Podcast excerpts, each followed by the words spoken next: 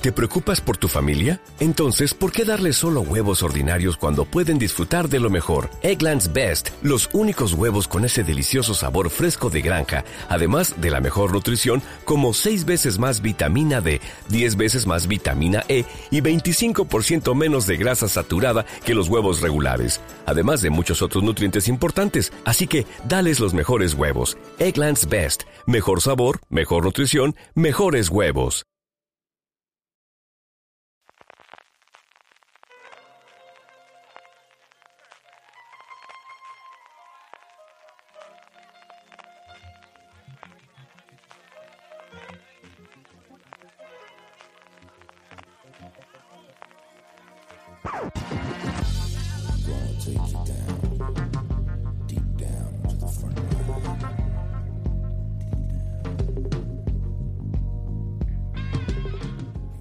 Hola a todos, buenas tardes.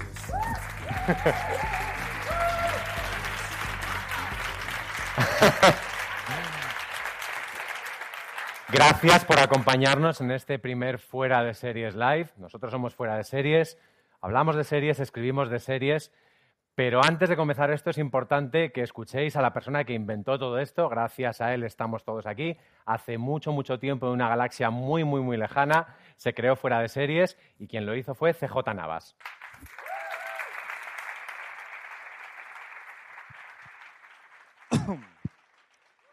Y ahora que dice uno después de todo esto, ¿no? Pues eh, gracias por venir aquí. Es una ilusión tremenda y un reflejo, ¿no? Y una eh, cristalización de esa idea que teníamos hace mucho tiempo de sí, las series pueden llenar el espacio Fundación Telefónica de Madrid. Las series están al nivel de cualquier otro evento cultural, las series están en esa primera y esa posición de salida para tenerlo. Cuando hace 10 años empezamos fuera de series y empezamos pues por lo que empiezan todas las cosas buenas de mi vida y es que mi mujer, la que ahora es mi mujer, entonces mi novia me dijo, che, que a ti te gustan las series de televisión, tira para adelante. Y empezamos a hacer una pequeña sección en un programa de radio de una radio universitaria. Y poquito a poco, poquito a poco, durante mucho tiempo haciendo un programa familiar con mi padre y con mi hermano, porque al final es como empiezan las cosas en familia. Y yo creo además ese sentimiento en familia es algo que hemos mantenido con el tiempo, incorporando mucha más gente, incorporando más eh, personas, pero siempre teniendo ese sentimiento familiar, porque las series las vemos en familia. Si las comentamos en familia, lo comentamos con amigos. Eh, y todo eso, poquito a poco, sobre todo eh, hace dos años, cuando por culpa de ese señor que está ahí con el, el teléfono, que es Francis Arrabal, se empeñó de Carlos, ¿por qué no damos un salto? ¿Por qué esto no empezamos a hacer un poquito más? Porque las series van a más y nosotros estamos eh, en el camino de poder hacer algo más.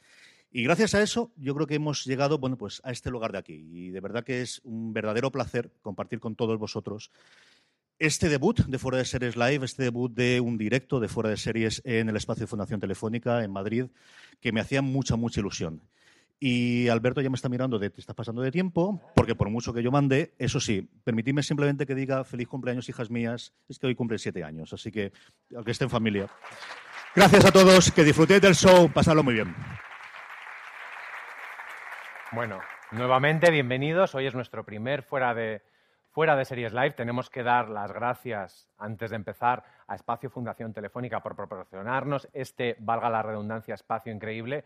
También al equipo de comunicación de Movistar por habernos cogido el teléfono desde el principio y desde el momento uno decidimos que queríamos empezar esto con la serie con la que lo queríamos empezar y con los creadores con los que lo queríamos empezar. Y eso es todo. Bueno, es importante que nos, que nos sigáis, que nos leáis todos los días en fuera de series.com, que sigáis nuestras redes sociales. Hoy tenemos un hashtag, que es este, fuera de series live. Podéis hacer tweets, podéis hacer fotos en Instagram. En caso de fotos de Instagram, yo soy muy partidario del filtro Valencia, supongo que vosotros también. Así no tenéis que elegir. Y bueno, si queréis podemos comenzar ya. Fuera de series, los que nos conocéis lo sabéis, es crítica de series, es análisis, pero también es noticias. Como diría que somos mucho noticias y muy noticias. En nuestra web y nuestras redes sociales contamos todo lo que importa, todo lo que interesa al mundo de las series y cosas que solamente nos interesan a nosotros. La actualidad de- del mundo seriéfilo tendrá también espacio en los fuera de series live. Hoy empezamos también hablando de noticias, noticias de televisión. ¿Quién nos va a traer estas noticias? Pues una mujer que lo mismo va a Toronto a participar en, en un especial de una serie de ciencia ficción que a Vitoria a ver el estreno del Continental. Es, es una mujer que se sabe los títulos de los episodios de Expediente X, pero también las letras de Smash. Y esa mujer es Marina Such, redactora jefe de Fuera de Series.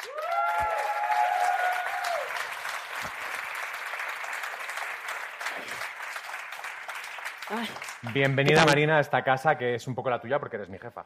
eh, bueno, eso lo tendremos que discutir. Lo Y tendremos que además discutir. ni siquiera me he presentado. Yo soy Alberto Rey y colaboro desde hace relativamente poco con Fuera de Series. Soy el becario, soy el nuevo. No soy el señor del mundo, como me llamaron una vez en un evento. Bueno, eh, esta ha sido la semana de los Emmys. Tenemos que empezar, evidentemente, hablando, hablando de los Emmys. Pero a mí me da un poco de pereza hablar de las categorías de drama, porque como ha habido un poco la pedrea, para que todos se queden contentos, Sí. tampoco es tan interesante. Han ganado todos realmente y no ha perdido ninguno.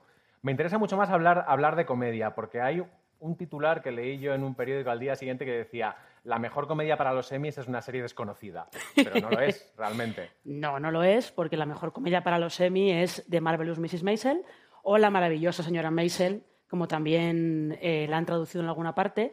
Y eh, esta serie eh, te cuenta la historia de Mitch Maisel, que es una ama de casa en Nueva York de los 50, muy judía, muy conservadora ella, tiene su vida perfecta, su boda perfecta, el marido perfecto, hasta que el marido deja de ser perfecto porque la engaña con la secretaria y la abandona. Y ella tiene una crisis, un meltdown, que dirían los americanos, Comprensible. eh, muy comprensible, efectivamente, y acaba eh, en traje de noche, en traje de noche en camisón, literalmente, en un club de comedia del Village en Nueva York y descubre que tiene talento para los monólogos de humor y talento para, para el stand-up comedy. Habla un poco de los creadores de esta serie, porque ganó cinco Emmys. ¿Cinco? o- Cinco, de Cinco, los, cinco. cinco de los tres de los cuales los recogió la misma mujer. Exactamente, o sea, la serie ganó mejor comedia, mejor actriz protagonista de comedia para Rachel Brosnahan, mejor secundaria de comedia para Alex Borstein y luego ganó mejor guion y mejor dirección y lo recogió Amy Sherman Paladino, que probablemente muchos sepáis quién es porque es la creadora de Las Chicas Gilmore, solo que por Las Chicas Gilmore nunca rascó nada. Y por esta serie que ha creado con su marido, con Dan Paladino, pues de repente se han visto en la cima del mundo directamente. ¿Es para tanto? La serie está muy bien, yo creo que sí que es para tanto, es muy bien, está muy bien, es muy divertida y además ellos tienen esa marca de la casa de diálogos en plan de dichos como si fueran todo ametralladoras, con mucho ritmo. Sobre todo si os gustó las chicas Gilmore, os va a gustar mucho Mrs. Maisel. ¿Habrá segunda temporada? Hay segunda temporada, pero de estas cosas de la promo no hay fecha todavía. Dicen que para finales, antes de finales de año, pero no hay fecha. Bueno, otra serie que está ahora también negociando, que probablemente la tenga, una segunda temporada, es el bombazo de la BBC este año en, Reino Unido. Pero además, un bombazo, bombazo con todas las de la ley. Eh, es esta serie es Bodyguard. A lo mejor ahora no os suena, pero os va a sonar porque Netflix la va a estrenar eh, el mes que viene en España. Y mm, esta serie, de hecho, es tal bombazo que ha sido el mayor estreno para la BBC en drama en la última década. El primer episodio en directo lo vieron 7 millones de personas y luego en esa semana, a través del diferido, el e-player de BBC y tal, lo vieron 3 millones de personas más. La serie consigue una cosa que es muy difícil en los dramas, que es aumentar de audiencia semana a semana. Gracias al- a los visionados online, probablemente. Sí, sobre todo porque el, e-player de la, de la BBC, que es como el a la carta más o menos aquí en televisión española, funciona muy bien y acumula cada vez un porcentaje mayor de, de Si visionados. funciona muy bien, entonces no es como el a la carta de televisión española. En fin, era una comparación fácil, pero funciona mucho mejor, efectivamente, funciona mucho mejor. Eh, ¿Dónde la podemos ver? Eh, la podemos ver en Netflix y lo que vamos a contar de qué va también un poco es la historia de un veterano de guerra con un pasado así chungo, con mucho trauma, que le asignan el trabajo de proteger a una política polémica y que en teoría está en el centro de un supuesto complot terrorista. Pero que sepáis que al protagonista, que es Richard Madden, se le ve el culo, que es de lo que llevan hablando en Inglaterra toda la serie. Llevan seis capítulos hablando solamente del culo de Richard Pero Madden. venía de Juego de Tronos. Ya, pero habrá gente que en Juego de Tronos no lo vio a este hombre, yo que te diga. Bueno, porque en Juego de Tronos normalmente se suele, se suele ense- enseñar el culo. Otra, otra producción que ha anunciado Netflix esta semana es, digamos, peculiar. Yo tengo que leer el nombre porque se llama Avatar The Last Airbender. Eso es. Dime por qué tengo que estar pendiente yo de una serie que junta los títulos de las dos películas que más odio de la historia. Porque una de esas películas que más odias de la historia, en ¿Cuál? realidad, que es la de M. Night Shyamalan. Que es la que más, es la que más, de las dos, la que más. Sí, que yo creo que él también la quiere olvidar. Todo el mundo la quiere olvidar que vio esa película. Eh, pero esa película en realidad es la adaptación de una serie de dibujos animados que en España se llama Avatar, la leyenda de Ang. Es una serie de Nickelodeon, está considerada un clásico moderno de la animación infantil. Del cual yo estoy escuchando hablar hoy por primera vez. Eh, yo me la he visto entera y también he visto la secuela, La leyenda de Korra, buenísimas, muy recomendables. Eh, y lo que va a hacer Netflix es una adaptación en imagen real de esta, de esta serie, de Avatar. Y además la va a hacer con los dos creadores originales, que son Brian Konietzko y Michael Dante Di Martino, que reniegan de la película de M. Night Shyamalan, por ejemplo. Lo que pasa es que no hay, no hay todavía fecha de estreno, no hay actores, solamente hay una imagen, un concept art, y ya está, no sabemos nada más. Esto es muy de web de series de televisión. Estamos dando la noticia de una foto que nos Sí, han, básicamente. que nos han enviado Básicamente. en una nota de prensa. Bueno, ya que estamos hablando de rarezas y de cosas que no esperábamos, lo que sí que se ha estrenado esta semana es la tercera temporada de una serie que no es una serie, pero es una serie y que se llama serie, además. Efectivamente, que es, podríamos decir que los podcasts son las nuevas series. ¿De qué estamos hablando? De Serial. No pasa nada si no sabéis de qué va Serial, os contamos lo que es Serial. Es un podcast de- Semanal. semanal, además es de la radio pública de Estados Unidos. Este podcast tiene la culpa de que ahora haya una ola de documentales de True Crime, porque en la primera temporada te contaban el caso de Adnan Sayed, que era un chico que lleva 18 años en prisión acusado de asesinato de su exnovia. Eh, el podcast tuvo muchísimo éxito, fue un completo bombazo. Y ahora en la tercera temporada han cambiado, van a contar otra historia, porque se van a pasar un año en el juzgado central de Cleveland contándote las historias que pasan allí. Te has saltado la segunda. Sí, porque la segunda es de un This holiday, whether you're making a Baker's Simple Truth turkey for 40 or a Murray's Baked Brie for 2, Baker's has fast, fresh delivery and free pickup, so you can make holiday meals that bring you all together to create memories that last. Baker's, fresh for everyone. Free pickup on orders of $35 or more. Restrictions may apply. Choose from a great selection of digital coupons and use them up to five times in one transaction. Check our app for details. Bakers, fresh for everyone. Extraterrestres acechan a los humanos, dos soldados deben esconderse para sobrevivir sin su Old Spice. ¡Cállate! ¡Cállate! Hombre, hueles re feo. ¿Que no te pusiste el nuevo Old Spice Dry Spray con frescura de larga duración? ¡Cállate! ¡Nos van a oír! No puedo. ¡Apestas! ¡Te dije! ¡Se me olvidó el Old Spice! soldado que deserta, básicamente en Afganistán, que también está bien.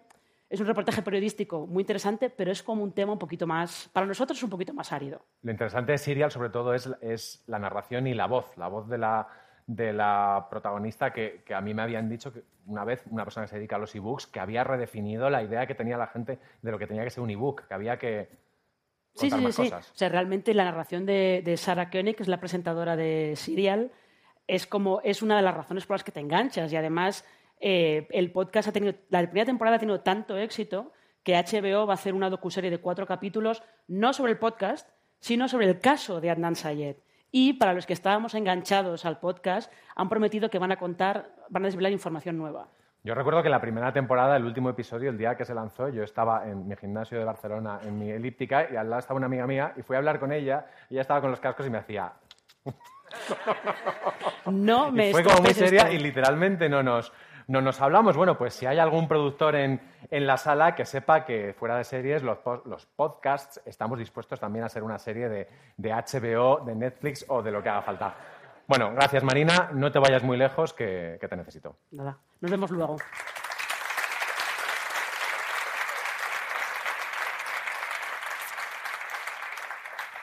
En Fuera de Series nos gustan los creadores de series y creemos que sus voces son las más adecuadas para hablar de las series que escriben, de las series que crean.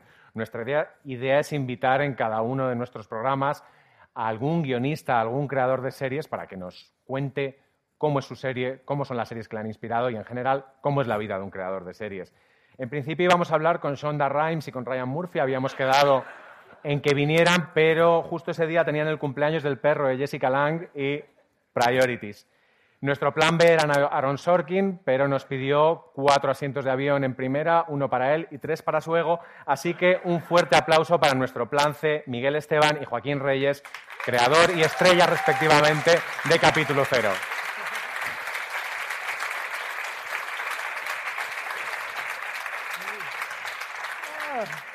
Hola Alberto. ¿Qué tal? Bueno, Miguel, lo primero es lo primero. ¿Qué es capítulo cero? Eh, bueno, eh, realmente Capítulo Cero es una serie sobre todo de Joaquín y de Ernesto, la que yo he escrito con ellos. Qué humilde eres, Miguel. Es que yo recuerdo que una vez, esto os voy a contar, estaba entrevistando a Raúl Navarro y a Miguel y estaban a punto de contármelo, pero no se atrevían porque decían, este lo va a cascar. Y me decían, estamos haciendo una cosa. Y yo decía, pues estaría guay que hicieran como un Black Mirror aquí, pero en comedia. Y de repente se miraron como diciendo, Y dijimos, lo que tenemos es mucho peor. Y dijimos, Bueno. y te robamos la idea. No, pero sí que era. El, eh, hay gente que ha hablado del Black Mirror chanante por. por sí. y. Y seguramente es lo y más sí, cerca y es lo más cerca que. Que chanante puede sí, estar no, de es verdad Black que, Mirror. que, que no es una mala forma de definirlo. Con Miguel llevamos trabajando desde esa gran serie que era Musoko Konut, la mejor sitcom. Eh, Y la última. y la- la mejor la Ahí se cerró la puerta. El alfa y el omega de la sitcom. Nadie dijo nada, público en directo nunca y risas nunca más. Y no, bueno, pues eh, es una idea que tuvo Ernesto, lo de capítulo cero, y al final es como un, un homenaje a, a los géneros de ficción. Era una excusa para parodiarlos, eh, y poder hacer muchas, muchos, much- o sea, parodiar muchos géneros distintos. Cada capítulo de capítulo cero se supone que es un piloto de una serie que no existe ni existirá. A pesar de que ha habido gente, tampoco mucha, pero algunos que han dicho, jo, estaría bien un segundo capítulo a lo mejor de Crimen se escribe con C o...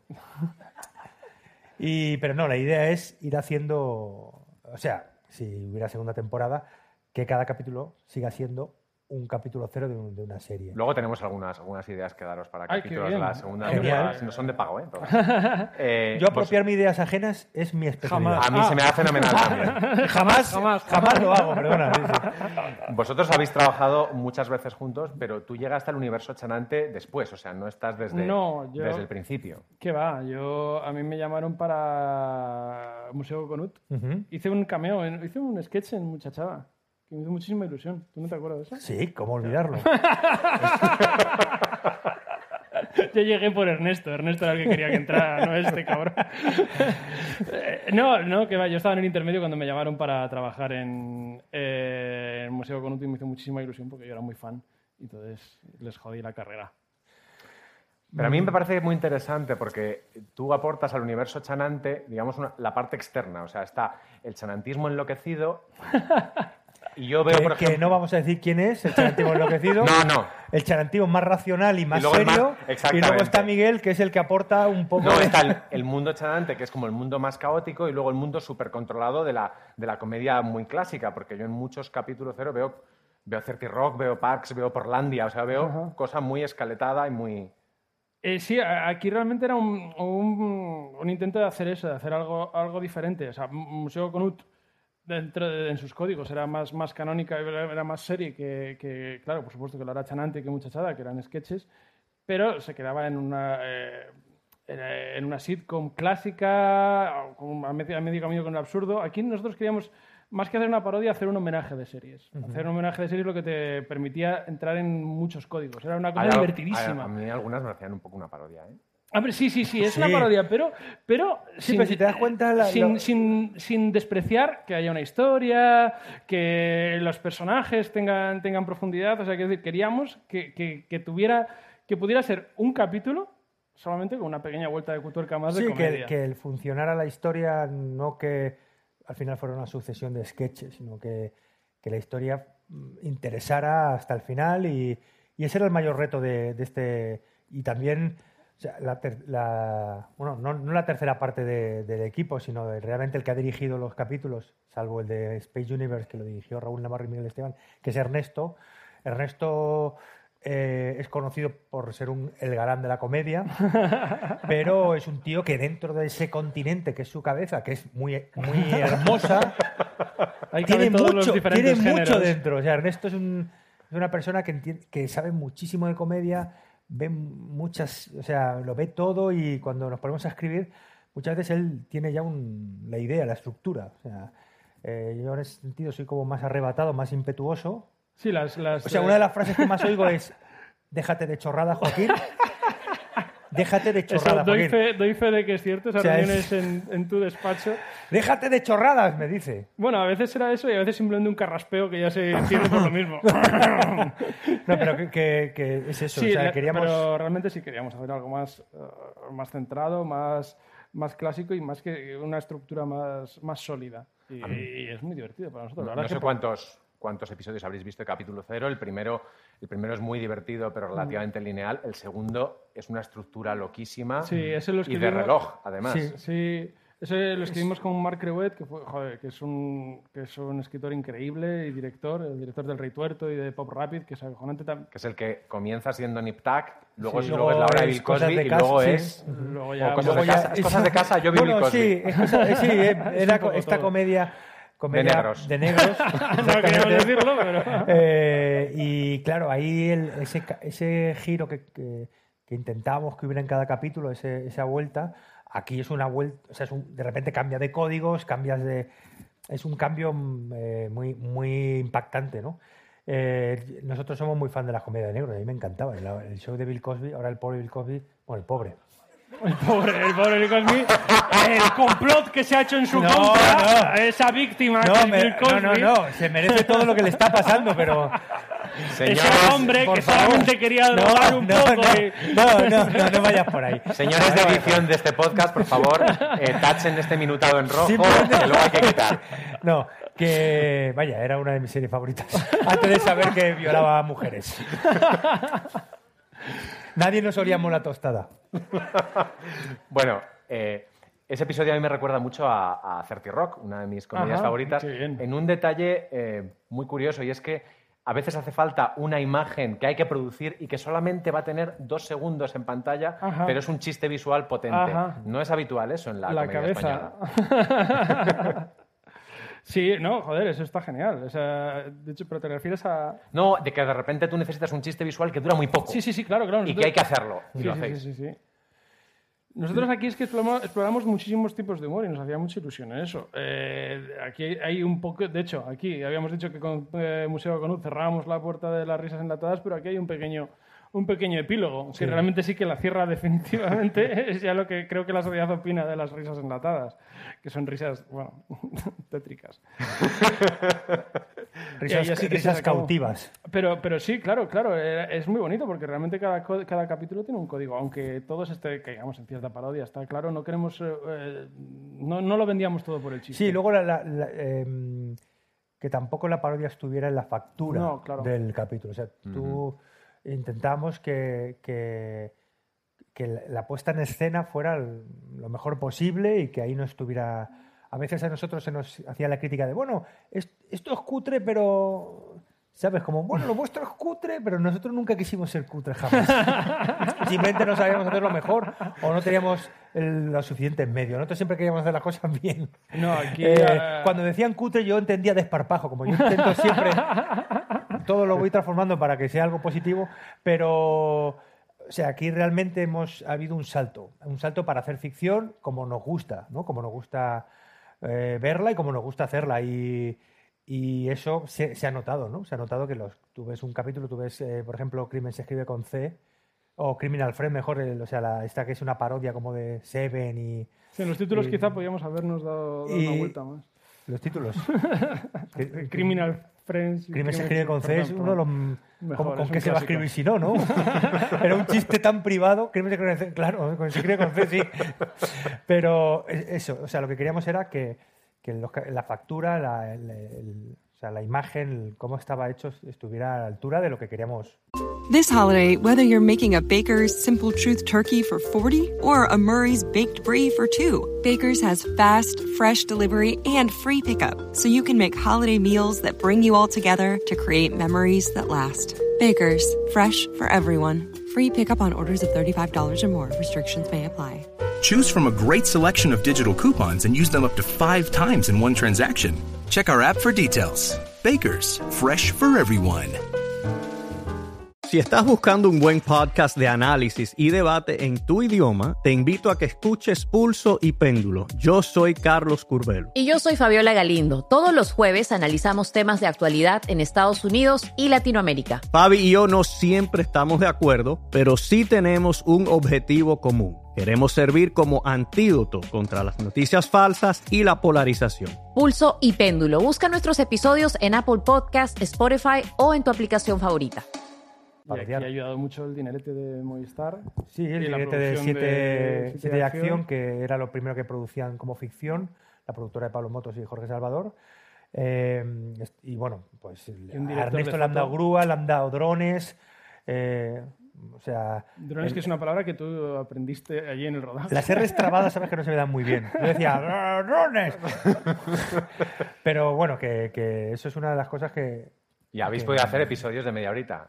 De- claro, es- desde luego 25 nosotros... minutos, 25 minutos, sí. Eso sí que nosotros hemos sido, en toda, entre lo- en todo lo que hemos hecho juntos y todo lo que hemos hecho separados, somos de los privilegiados. Que Sí, yo creo que entre hecho- todo lo que habéis hecho no hacéis un capítulo Hospital No, Central. no, no, ¿eh? jamás, ¿eh? Pero imagínate, o del Continental. ¿Cuánto era que habéis mencionado antes?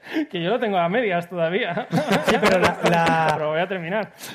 O sea, un- una de las cosas que ofrece las nuevas plataformas y 90 minutos era. es que se puede hacer ficción por primera vez en este país de, de media hora. De 25 cosa que, minutitos riquísimos. que era como una especie de, de- de tabú, ¿no? Todas las series tienen que durar una hora comercial y eso siempre va en... en- en- bueno, pues... Sobre todo para la comedia, ahora- porque es que es imposible. Es imposible sostener comedia durante 50 minutos. Sí, además así puedes hacer, hecho entre otras y- cosas, plagio creativo de cosas que has visto que te han gustado. Y que Claro, dices, no, no. yo quiero adaptar esto.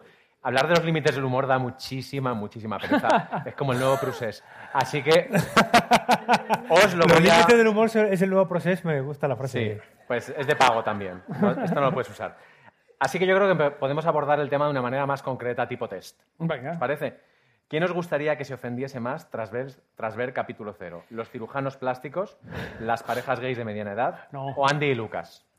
Entre la 1 y la C, me- la, la 1 y la 3 me parecen bien las dos. Me yo son colectivos, los, los tres colectivos que más odio. que en absoluto me gustaría ofenderles.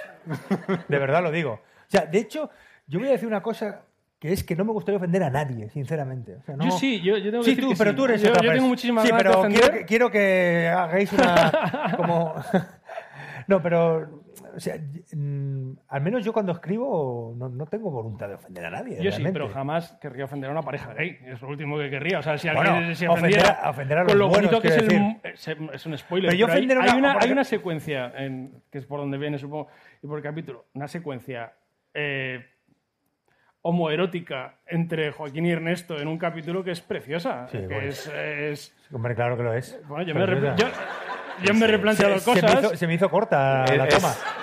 Sí, sí, es, es digna de In the Mood for Yo Love. se- cuando seguiría, cuando la chupando la, veáis. seguiría chupando No la cara Ernesto. lo, hombre, no, deja que lo vean, pero se hicieron más tomas de las necesarias también. Sí, yo decía, no, creo que el... No, pero de- en, gen- o sea, en concreto de esos eh, colectivos que has dicho, a ninguno. Y Los cirujanos plásticos no me importa ofenderles. ¿Y cuál era el tercero? Andy y Lucas. Andy Lucas. Como colectivo, bueno, también los podemos usar como colectivo. claro, es un colectivo... Se ofenden fácil, ¿eh? Se ofenden fácil. Pero es que también La verdad es es que, que le buscan las cosquillas, no porque la sabíamos- última polémica, No sabíamos lo que iba a pasar. Ha venido muy al muy a cuenta. Andy Lucas... O sea, quiero decir, cuando nosotros escribimos y rodamos la, la serie, Andy Lucas eran unos tíos intachables. Pero el destino ha jugado a nuestro favor. Ahora, claro, ahora veremos capítulo cero y diremos, míralos haciendo leña del árbol caído. Lo que queremos que parezca. Como en otras ocasiones, atinamos sin saberlo. O sea, yo- A mí me pasaba cuando veía ese, ese segundo episodio que, que veía a, a esa pareja, lo- los negros que llegan a la, a la- al matrimonio negro que llega a la, a la consulta a los cirujanos plásticos y yo decía, mira, qué bien, necesitan unos, unos personajes negros y usan actores negros. Luego dije, un momento. Pero Sí, eh, es, está totalmente es justificado. la ¿eh? blackface más justificada Sí, sí, de la aquí- historia. O sea, no hay, no hay, un- sí. No hay por dónde... No somos sospechosos en ese sentido de, de no utilizar. Y de hecho, habla- hablé mucho precisamente con, con los actores que hacían esos personajes de, de- de la cantidad de clichés y prejuicios que hay en torno a los actores negros, eh, siempre los mismos papeles, eh, acentos africanos y, y que, y que están muy limitados. Y él, él me lo contaba, yo hubo un momento que desconecté, pero por mi mentalidad colonial, pero joder, tenía mucha razón. Bueno, hemos visto. Podéis aplaudir Aquí- si queréis, ¿eh? Ven, ven aquí. que es donde yo Ven aquí, ¿dónde marco, vas? una, marco una línea y un voto particular. Hemos visto que ese segundo episodio, perdón por el spoiler, empieza siendo Nip Tuck, luego se convierte en Una cosas de serie, casa. por cierto, rarísima, Anita, porque Una de mis favoritas. eh, muy difícil de conseguir, porque quisi- quisimos revisar la, la serie, Para vimos el piloto bien. y luego queríamos ver, porque yo me acuerdo que vi la primera temporada, me parece que le emitió la 2, cuando estaba, cuando entonces en la 2 se emitía A dos metros bajo tierra, Mujeres desesperadas, y, y está totalmente descatalogada, Anita. Y es muy culebrón esa serie, eh, o sea, es muy el- culebrón, realmente. El, mayor culebrón Sí, sí, sí, de sea- manipulación sexual de la historia. Pues este capítulo hemos dicho que comienza siendo eh, Nip Tuck y luego se convierte en cosas de casa. Entonces Mm. os propongo también dos, dos mezclas de, de series, a ver cuál bien. os gusta más para la siguiente temporada. de Apunta, Miguel. La opción A es La peste se convierte en las chicas de hoy en día. La opción B es Vergüenza se convierte en un paso adelante. Y la opción C es La zona se convierte en la carta de ajuste. Y la- A mí creo que la peste se convierte en las chicas de hoy en día me gusta mucho. Es que las chicas de hoy en día, no, no- ¿cuándo, cuándo la hemos revisitado por última vez? Porque yo, yo, lo, yo lo flipaba. Chicas de hoy en día. Como cara y como cruz. cara y cruz, como, sombra, y luz, Es siempre que no sabemos la puta sintonía. Era muy buena, ¿os acordáis de...? Buenísima. Joder, Carmen con esa. Carmen con esa y Peña, ¿no? ¿Cómo se llamaba? Diana Peña. Peñalver, Diana Peñalver, por Diana favor, Peñalver, un sí. respeto, que hizo Sí. Brain Dead con Peter Jackson. Exactamente. Joder, un aplauso joder. para ella, sí, señor. Mi cabeza cabe en tantas cosas como en la de Ernesto Sevilla. Miguel, si tuvieses que envi- elegir un episodio de la serie para enviar a Joaquín a los Emmy, ¿cuál enviarías? Eh, joder, qué difícil. Eh, uno, lo, hemos- uno lo he dirigido yo, así que no soy... No, pero no es el mejor director, es el mejor actor. Ah, para enviar a ¿Cuál Joaquín. dirías? Este es el episodio en el que él está mejor. Hostia, eh, Criminal Friends. Ahí estoy. Ahí Criminal demostré Friends, que soy un que actor de aparte, carácter. Aparte, es, ese capítulo lo escribieron Sergio Sarria y Luis Mi Pérez, otras dos personas que es una maravilla y hemos trabajado con gente increíble y dos guionistas alucinantes. Y Criminal Friends, que el look de Joaquín es espectacular. Está muy bien, también un poco acertando por error, como has dicho tú antes. Sí. Porque se quería hacer un Morgan Freeman, pero no había dinero para hacerlo negro. Pero Morgan Freeman es en el primer episodio. No. Bueno, un poco sí. No, sí, ese bueno, es un ahí- Morgan Freeman, sí, es una especie de negro albino. Hay un negro Al final hay muchos negros ah, es Claro, hecho por, por un es blanco. verdad, hay dos negros albinos. Pero No, pero aquí en Criminal era eso. sí, sí, era- el, claro, era el, el- el personaje del policía inspirado en Morgan Freeman totalmente. ¿no? Totalmente. Y al final conseguimos ese. A mí, yo no sé si esto lo sabía y me gusta mucho mm, caracterizarme, me gustan mucho las pelucas, me encantan las prótesis de silicona. O sea, solo leer el pegamento me, me- me- me pongo contentísimo y, y a mí me ayuda mucho. eh, todo lo que sea cubrirme me ayuda para crear. Y ese personaje de repente con la nariz aguileña y la perilla, cuando ya me viene el espejo dije, ostras, ya, ya está. de Además estaba un poco ronco y me venía bien porque como yo tengo una voz así meliflua, venía bien esa voz grave y la verdad es que, que demonios, hice una creación genial. Otra genialidad, Es- dentro de sus posibilidades, yo creo que tocó techo. Me has, me has pisado un poco la siguiente pregunta, porque te iba a preguntar, Joaquín, que si tuvieses que enviar un episodio de la serie para competir por el Emmy a la mejor peluca, ¿cuál sería? Hombre, la peluca de negro albino de Tertulianos me encanta. Me parece que, que, eh, además eh, reivindico el trabajo de, de- de los compañeros y las compañeras de, de peluquería, de maquillaje, que es, bueno, lo- es Nacho Díaz, que nos ha acompañado desde la hora antes. Y esa peluca me encanta. Y la peluca que hablabas que me parecía el marido de Nicole Kidman en Puntada sin hilo, esa peluca es un poco Puig Corbé antes de ser Sí. soberanista. Para mí era, un era Eh, más Julia Otero, esa peluca. Julia Otero también, sí, sí, sí. Estamos hablando de buen pelaje en cualquier caso. También, también me, me parece que es un Emmy a la mejor peluca. Esa peluca estaba muy bien. Las pelucas ahora hay un nivel buenísimo en pelucas. Muy buen nivel. O sea, no, esto, no os tenéis que preocupar Pablo por el, por el presente de las pelucas, no os preocupéis. Preocuparos por otra cosa, pero por eso no. Porque hay muy buen nivel ahora mismo de pelucas. Y yo que he trabajado mucho, ahora la peluca sintética se puede peinar, se puede secar se puede lavar sin problemas, ¿de acuerdo? Esta es la típica información que ahora te parece absolutamente irrelevante y a lo mejor dentro de unos años te acuerdas, te dicen sintética o natural. A lo mejor dices, hay aquí alguien- Joaquín, digo, sí, digo sintética. Alguien que a lo mejor ahora lleva sombrero, que el futuro va con una peluca sintética y... Las, las. Ponte peluca. Eh, estuve con Gurruchaga en Cero en Historia eh, y cantamos juntos el Ponte Peluca y él en es- en- cuando lo cantó llevaba dos pelucas puestas, una encima de otra. ¿Esto aporta algo o es vicio? Bueno, Siempre. cultura general. Las No, no, no, no, no, digo aporta la segunda peluca. O sea, la primera quizá. Se puso otra porque le pensó, le pareció poco. Una.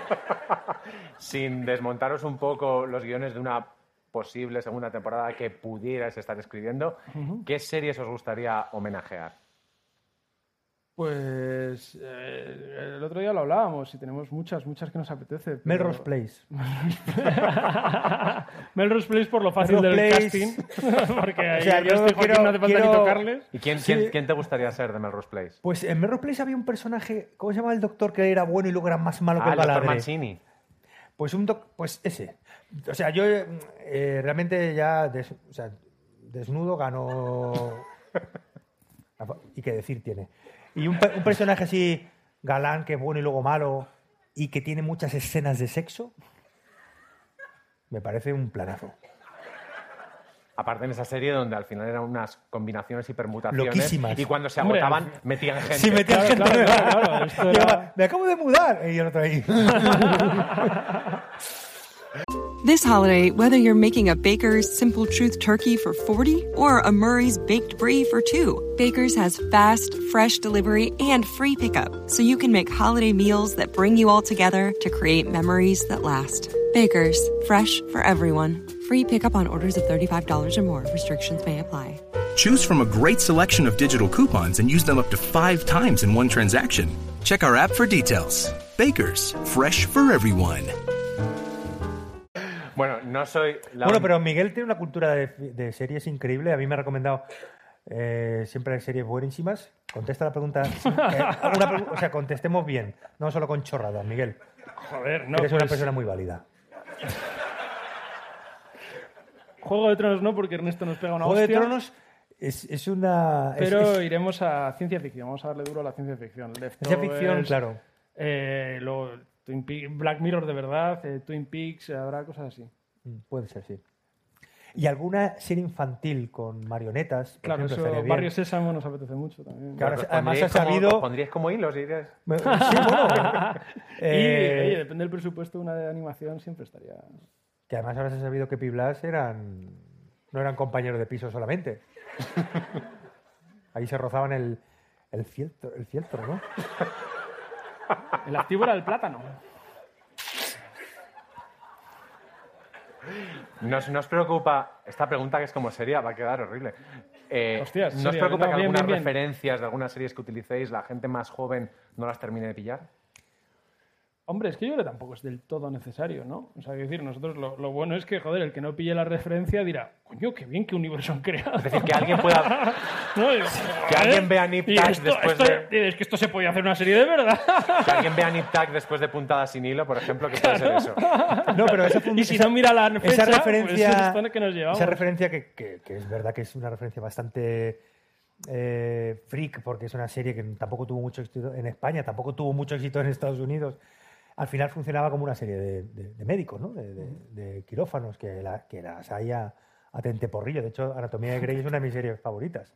También con muchos acostijos entre cirujanos. Pero no, el real- tiene que funcionar sin que pilles la referencia. Sí, Eso es, el- esa- esa es la idea. y al ¿Y final es un, gé- es un más que una serie es un género que queríamos. ¿Y series españolas o es demasiado fácil y es demasiado fácil caer en la parodia? No hubo una idea de, de hacer cu- cuéntame y darle sí, cuéntame y que al final fueran Y el fin de la comedia, pensábamos hacer una parodia. El fin de la comedia es imparodiable, Miguel. Es imparodiable. La mejor serie española. Buenísima. Pero sí, en- o El secreto de Puente Viejo, alguna así de Es que no época. sé si sabéis que, que Miguel es uno de los creadores del fin de la comedia, una de las mejores comedias que se han escrito nunca en este Buenísima, país. Con Ignatius y Raúl Navarro. Ignatius y con Raúl. Buenísima, buenísima. Bueno, eso- esos podido- nombres han sido ah, tapados por los aplausos. Bien, bien, eso No. lo he, sido- he sido consciente. Ignatius y Raúl, que no sabemos si no han podido o no han querido estar aquí con nosotros, pero que aún así les mandamos un saludo y a todo el mundo que nos está viendo por streaming, por cierto, Claro. que esto se está emitiendo. ¿Cómo es llamar a un actor que trabaja de actor normal, que no está acostumbrado al universo autoparódico o, o- o chanante o, o todos, para decirle queremos que salgas aquí? Estoy pensando en Fernando Gil. Claro, ahí ese, es el, ese se fue el drama. Mm, fue- ahí había una cosa. eh, Fernando Gil hace una, hace una de las autoparodias Es más. Es- eh, divertidas bueno, bueno, eh, que yo he visto nunca. Me parece impresionante. Esa actuación de Fernando Gil es cada, Es cada segundo tiene un matiz diferente que es maravilloso. ¿eh? Había una Porque cosa. es Johnny Depp, Lola Herrera Es espectacular. y Juanjo Puigcorbé al tiempo. Y era exactamente lo que quería él que pensaras. O sea, No, es, verdad que mm, había una cosa cuando.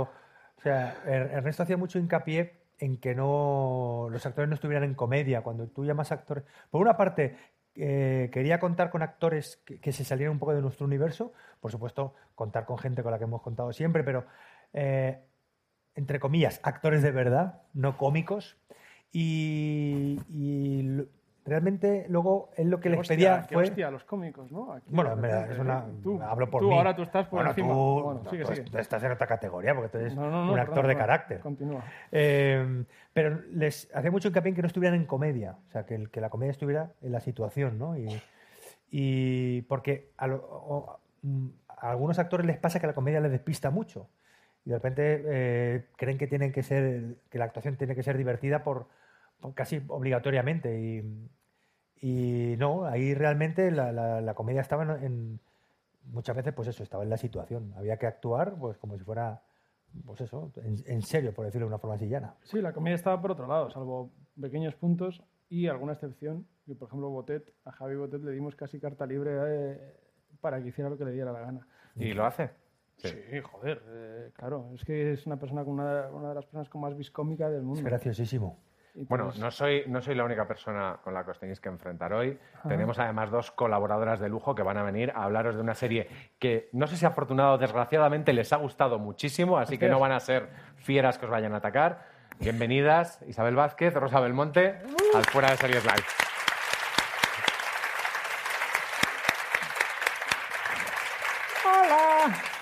Regaladles un poco los oídos porque los creadores de series españolas no están acostumbrados a que les digan, oye, me ha encantado. A mí me ha parecido, hemos estado haciendo un previo y hemos eh, destripado ya un poco eh, lo que aquí queríamos comentar, pero enhorabuena, eh, a mí la serie me ha encantado y tengo una pregunta que haceros. Todas las, todos los capítulos tienen un giro al final, en el, en el tercer acto cambia menos el de Star Trek, que tiene una, digamos, una unidad eh, temática, por lo menos, o sea, no salimos del Ojo, código. se la ha visto entera, ¿eh? Me la he visto Ojo. entera. Bueno, pero, pero si hay un giro, lo único que está no está Sí. al final, está en el medio. Sí, efectivamente, pero no es, eh, digamos que sal- sale un poco de lo que es la estructura. Era, ¿Fue una cosa que salió así o era intencionado? o- Eh, en ese capítulo, que lo escribimos Raúl y yo, eh, Raúl Navarro y yo, eh, lo que pasó es que, mm, joder, yo- a nosotros nos gustaba mucho Star Trek, el original, pero, pero nos volvimos a revisitarlo y nos emocionamos con él, nos emocionamos con él y nos hacía mucha gracia el giro, pero el giro nos... No queríamos que destruyese la historia. Claro. O sea, queríamos recuperar la historia, recu- volver a Star Trek. O sea, y nos parecía que encajaba muy bien el hecho de una historia. mu- Hicimos la, la- escribimos la mejor historia de Star Trek que se nos ocurrió, pura y dura que pudiéramos hacer, con un poco más de comedia, evidentemente, que ya había en el Star Trek original. Y luego el giro lo metimos en el sentido de, en el momento que también creíamos que la trama le venía bien, de, de los tiempos muertos, que nunca jamás vemos en Star Wars ni, en, ni en Star Trek. Es, joder, las últimas de Star, de Star Wars a mí me han petado la cabeza porque, porque ya la galaxia es como, es como una puta calle. O sea, puedes ir a ver a un colega y dices, ¿dónde está Rafa? Dice, Rafa está, Boba Fett está aquí en el tercer, vete allí, está ahora mismo en el, en el bar de la esquina. O sea, ¿os acordáis en, en la- creo que es en la anterior, cuando dicen, vete al casino de no sé, del planeta no sé Ahí dónde. están todos ahí. Y, y está allí. Sí, o sea, se ¿cómo puede ser que te diga alguien desde un planeta por videoconferencia a tu planeta, vete a verle a no sé quién, a otro planeta que estará en el casino a esta hora cuando? o sea, eso implica un mes, unos días de viaje, ¿no? A otra galaxia. Y me parece o sea, como eso no, no se trata en las películas de ciencia ficción, aunque Star Wars es más fantasía, eh, esos tiempos muertos nos hacía mucha ilusión. Queríamos eh, de repente convertir de Star Trek en The Office, pero... pero volver, pero volver. Reto conseguido. Claro, pero volver a, volver a la trama, volver a la trama sin perderla. O sea, no queríamos que, que se Sí, perdiera no la hipotecar historia. la historia que se planteaba, que además tiene un final Está muy súper bien, bonito. muy, muy bien bonito, armada toda la con un, sí. con un cameo final. No lo digas, no lo digas. Claro, claro, claro. No lo digas. No, no, no digas, por favor. Del fin de la comedia. Ahora ya sabéis que hay un Del cameo fin final. de la comedia. Del fin de la comedia. Bueno, mi actriz fetiche, si puedo decirlo. ya. No quiero hacer nada sin ella nunca más. Os diré que una de nuestras, de nuestras frases favoritas los últimos días, porque somos amigos los tres, es ojicos junticos y el culo panadero. Y culo panadero. que es la gran frase del segundo sí, episodio. que es la frase de- de- del segundo capítulo, que es el de Niptar, donde es verdad que te he dicho que parecía Kate Urban, el, eh, Troy parecía Kate Urban. Volviendo a Tertulianos, eh, a- a- me gusta eso que ha dicho Isabel, es decir, que, que empieza siendo una cosa y acaba siendo otra. Es decir, que al principio parece eh, mi mamá es boba de, de Santiago, ¿cómo se llama? Eh, bueno, bueno, mi mamá es boba, la, Sí, la película Ma- es sí. la Perdulí se hace famosa, eh, luego parece V y luego acaba apareciendo la, la- la llegada. Eh, Y la clave por el claro, medio. Y la clave, sí. Claro, y, y quería, quería, quería preguntar, preguntaros, eh, en- eh, cuando es V, sale Frank Marwender. Sí, Frank Marwender, exactamente. Sin embargo, cuando es la llegada, uno de los personajes que hacen eh, avergonzarse del ser humano ah, es Inda. Sí. ¿Es porque le pedisteis a Inda que saliera y os dijo que no? Eh, eh, vamos a ver. Aquí, eh, está- hay un tema uf, espinoso aquí. Uf, aquí has- hay, hay muchos melones. Hay muchos melones. Eh, Primero, Inda es el mal y eso estamos todos de acuerdo. Ahí no hay melón. Eso es uno tema que se cierra rápido. Ten en cuenta que, que en los argumentos del, del extraterrestre está Hitler, Stalin Que yo, e Inda como ya argumento absolutamente... pero que yo revisitando digo, joder, ese con el Stalin depende de cómo te pongas, hay luces y sombras. Pero ya Sí. con no hay. No, Pero, eh, bueno, Pero por una, cuestión, por una cuestión de empatía puramente personal, a mí Marruenda eh, es una persona que me cae bien. Yo ahí aquí emito un voto Eh. particular en contra. y nos hacía, no, nos parecía también divertido, más allá de eso, que un tertuliano de verdad estuviera como un guiño eh, en, en- la serie, ¿no? en ese capítulo que al fin y al cabo los protagonistas son los tertulianos, gente que se dedica a hablar sobre, y muchas veces empiezan a hablar y, no sabe lo que ya está saliendo de su boca, ¿no? Eh, bueno, mu- muchas veces, la mayoría de las veces. Y si a lo mejor podemos conseguir que gente joven que no conoce la razón, gracias La a conozca. capítulo cero, conozca Y oye, la y lo- y razón le parezca se que es una buena opción para- al fascismo, pues, pues eso que ganamos. Los profesores de secundaria te lo agradecen. Claro. Nunca Bueno, se llega yo- hasta ahí en el temario. Yo prefiero llamarlo tradicionalismo español. Eh, sí, ¿por qué no? Y por, y por si alguien no se había enterado, acabáis con los pulsetes y su opinión Sí, de mierda. opinión de mierda, que, es, que es un tema increíblemente bueno. This holiday, whether you're making a Baker's Simple Truth turkey for 40 or a Murray's Baked Brie for 2, Baker's has fast, fresh delivery and free pickup, so you can make holiday meals that bring you all together to create memories that last. Baker's, fresh for everyone. Free pickup on orders of $35 or more. Restrictions may apply. Choose from a great selection of digital coupons and use them up to five times in one transaction. Check our app for details. Bakers, fresh for everyone.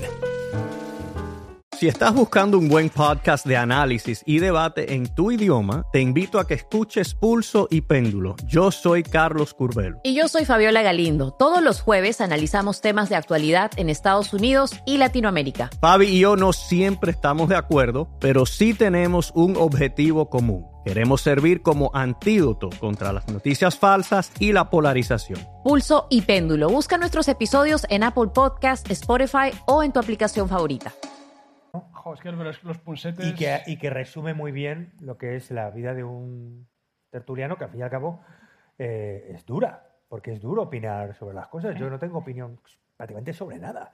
Y, y mucho menos de primera. Las cosas las tengo que pensar muchísimo y cuando ya las tengo una opinión ha pasado. Y esa gente está ahí batiéndose el cobre todos los días en los programas, se le ve a veces regular. Y, y opinión de mierda es un homenaje a esa gente que nos hace saber su opinión de mierda pues de una forma valiente y, y generosa. Oye, que nos vol- regalan. volviendo a los eso es, tengo que decir solamente que eso es una canción de, de los Ponsetes, escrita por Manu, por Manu Sánchez, que es encima el productor de la serie y que, Sí. y que es el mejor letrista que hay en este país ahora mismo. Para mí que, es volviendo a los, a los eh, parecidos, el negro albino es clavado a Aníbal Gómez. Es decir, el, el- A nuestro amigo Míralo. Aníbal Gómez. Pero no lo podíamos pagar. Eh, bueno, Aníbal hace, luego hace- sale en, en, eh, Sí, Criminal sale- Friends. en Criminal Friends sale Aníbal, eh, que es un actor in- increíble, muy buen letrista también. En su proyecto GT Calor, Sí, por ejemplo, demuestra lo, la la- lo creativos que son. La poesía. Y la poesía, sí. Y el yo- naming. y él- le he robado muchas ideas a Aníbal y a Carlos, yo. muchas ideas. Una otra cosa que, que denota la- el criterio, el alto criterio que tiene esta serie, entre otras muchas cosas, es esa incorporación de Miren Ibarguren en un momento determinado, como el sello de calidad que cualquier serie, hablo de la vuestra, llevo de algunas que están por venir, ya sabéis de qué os hablo, eh, sabréis, quiero decir, eh, para de alguna manera certificar que esto es una, una obra de calidad y tiene lo que tiene que tener. O sea, yo la pondría como obligatoria en todo lo que se haga a partir de ahora. Si no está contigo. Miren, no funciona. Y además Miren- os va a gustar. Eh, la- los que hemos tenido la suerte de trabajar con ella es una persona graciosísima, Graciosísima. y que está permanentemente creando personajes en los tiempos muertos de los rodajes. El acento venezolano lo hace que te mueres, el acento colombiano lo- incluso hace matices eh, que lo diferencian. Es increíble, no para.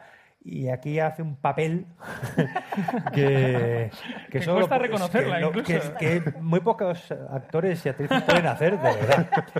Y es increíble. Miren, yo la adoro. Mm, Nos un gustaría contar con ella, porque además es, es tan versátil y tan buena actriz.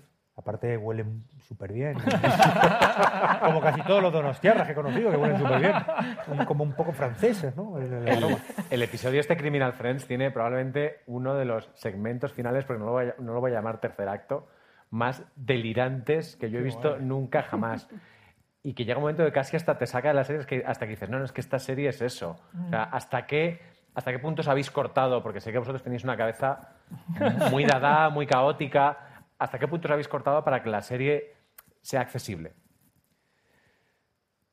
Es una buena pregunta.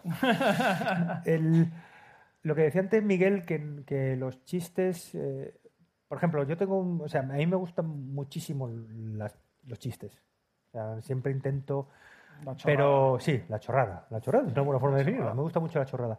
Eh, pero aquí, o sea, lo que, lo que se intentaba es que eso no te sacara de la, de la historia, que estuvieran muy medidos, que no fuera una cuestión de acumular bromas, sino que, que no, eso no fuera, en, no fuera en detrimento del ritmo, de la historia, de la- del género que estabas parodiando, porque al final eso mm, podíamos eh, caer en, la- en el error de sacar al espectador de, de lo que estamos contando. Entonces, eso ha hecho que, el, que este, este formato sea más accesible que otros, porque estamos, nos hemos contenido más. Es verdad que, que al final nos hemos tirado un poco de las riendas y, y creo que este, este- esta serie que hemos hecho puede gustar a gente que- a la que no les hemos gustado nunca, como es tu caso, por ejemplo, que, que a ti te gustábamos poquísimo y te hemos recuperado. Me he rehabilitado. Sí, es verdad, oye, que es una cosa muy bonita. No, pero fuera de bromas, que esta serie pudiera, o sea, acceder a otro público que, que tenía una idea de nosotros, pues, eh, de un humor más alambicado, más raro, con muchas autorreferencias. Aquí hemos intentado otra cosa. ¿Todos o sea- los chistes estaban escritos o han salido cosas ahí y han entrado o no han entrado? Creo que, que- creo que todos los chistes estaban. todas- En el caso de Botet Es sí que ha habido hallazgos. La excepción es, de Botet, es Botet. Eh, ha habido también momentos como con- Fernando Gil donde también se le dejaba Bueno, crear. Fernando Gil, sí. eh, pero en general es- eran cosas muy concretas. ac- Con actores. En general todo estaba. mm, O sea, el guion. Aparte, las secuencias eran muy cortas. Que además O sea, lo de Botet, recuerdo que- nuestros, nuestros WhatsApps que eran Sí, sí, el sí, marciano en mayúsculas, el marciano. ¿Cómo es el marciano? Es que nosotros lo de Botet ha sido muy especial. Que por cierto, esto es un, un- un- un un hallazgo de Miguel y Raúl, que era que Botet, por primera vez vestido de monstruo, hiciera comedia. Eso nos hacía muchísima ilusión, porque, porque Botet tiene dos cosas, es una persona muy especial, es una, es una, persona de la- una de las personas con más talento y más talentos que, que conocemos, y es el actor que ha hecho de Mamá, que ha hecho de It, que ha hecho de Alien, es el monstruo de Hollywood, pero al mismo tiempo es Luis Tiges, o sea, es el tío más gracioso Sí. que te puedas imaginar. Es graciosísimo. Y, y claro, si hubiéramos podido de- disfrazar de Alien a Luis Tiges, pues hubiera estado muy guay también. Pero es que nadie, no sé, ver, ver esas dos cosas juntas nos hacía mucha, mucha, mucha ilusión. Luis Ciges, ¿puedo contar una anécdota de Luis Ciges? No. ¿No? Sí. Luis Ciges... I'm es- the captain now. Luis Ciges estuvo eh, en la guerra civil y, y un día lo pusieron de... Dijeron, bueno, tienes que vigilar por si viene el enemigo, ¿no? Estaban como una especie de... en una fortaleza, ¿no? Bueno, entonces lo pusieron a- toda la noche a vigilar y era de noche, había mucha niebla y cuando se hizo de día se dio cuenta que estaba mirando a la pared. Estuvo él como centinela toda la noche girado, o sea, dando la espalda al frente y mirando la pared. Y es una muy buena metáfora sobre lo absurdo de la guerra. La guerra está mal. A Gila, gracias a a esta Gila le hubiera anécdota. encantado eso. Eh, yo tengo una pregunta sobre la manera de organizaros que, habéis tenido, o no, o quizá no, eh, a la hora de escribir. Porque, como decía eh, Alberto antes, pues eh, con respecto a Museo Coconut o, lo que habíais hecho vosotros antes en la, hora chanante, pues esto tiene, digamos, una, un empaque dramático eh, distinto, digámoslo de alguna manera. Entonces, ¿cómo os habéis organizado? ¿O juntabais los tres, empezabais a pichear allí todos y luego no, alguien era- se encargaba No, esto es un trabajo que hay que hacerlo juntos y no te puedes ir con trabajo a casa. Cuando tú escribes sketches, cada uno puede tener ideas, viene de casa con el sketch, si hay que retocar algo, pero aquí eh, tiene que ser un trabajo donde estuviéramos eh, juntos escribiendo los sketches que, o sea, los capítulos que encargamos a Mark Herwed, a Sergio y a Luismi. Eh, los escribieron ellos con unas ideas nuestras y luego los revisamos juntos, pero es un trabajo que hay que hacerlo eh, de una forma muy ortodoxa, o sea, jun- o sea los sí tres... se eh, ser más ortodoxo. porque hay veces que nos enfrentábamos a problemas en la historia. Ha habido capítulos que, por primera vez en, en nuestro trabajo, hemos tirado guiones. Cuando siempre nosotros sí. utilizábamos todos los guiones que escribíamos prácticamente. Tiramos un, tiramos un guion a, Yo he hecho, dos he una carrera robar. con las primeras ideas que he tenido he hecho en mi carrera. O sea, nunca. O sea, lo primero que se me ocurría, ¡va, venga, pum! Cero autocrítica, venga, a lo loco. Y ahora no. Ahora digo, cuidado, cuidado, esto igual no. Otra cosa. Normalmente eso venía después de que Ernesto le dijera eso no. Pero valía Ernesto, igual. Qué no, tío. sí, es verdad que no, para las, por lo menos para las ideas y los, los capítulos que hemos escrito nosotros era un proceso mucho más ortodoxo. Sí, pensar la estructura de bien y luego- Mm. estructurar y, y revisar y reescribir una y otra vez.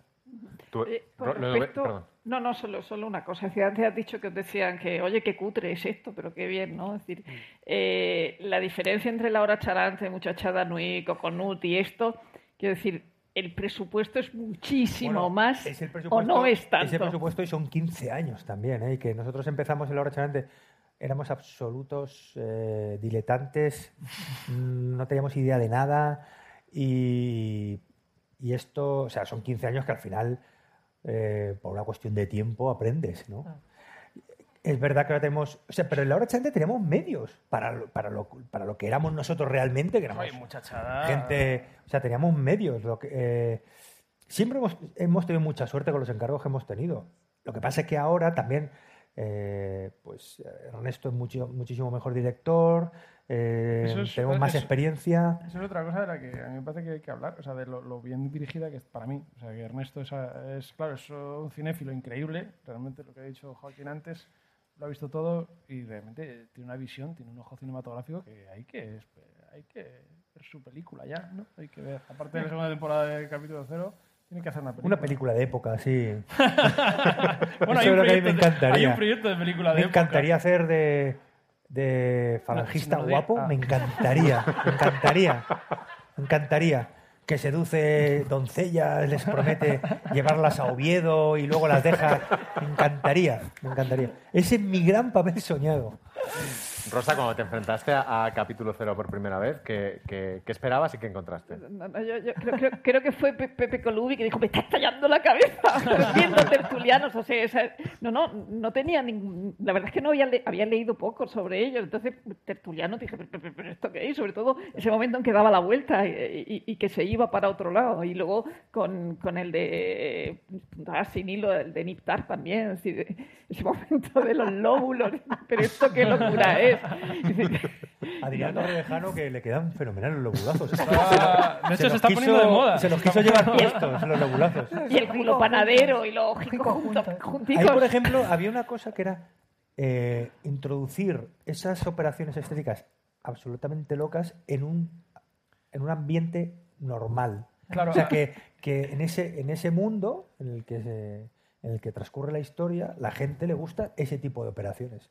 Pero que no la ge- el público no las no lo recibiera como una, una cosa eh, rara, sino que es lo que hay, lo que gusta. la- A mí, a mí eso, es Las una forma, paticas. eso Sí. es una forma de hacer paticas. comedia que a mí me parece interesantísima, que es coger, eh, para hacer algo costumbrista, pues coger algo muy cotidiano, que eso me interesa menos, pero, pero el disparate, bajarlo a tierra, coger algo disparatado y hacerlo... Que bien explicado lo que estaba diciendo, que me lo has explicado. Porque yo lo llamo para que sintetice las ideas que yo. Él las sintetiza y las concreta y se entiende. Hombre, Bajar a tierra. pagas con cacahuetes. Y, y eso que era Te quiero mucho, Miguel.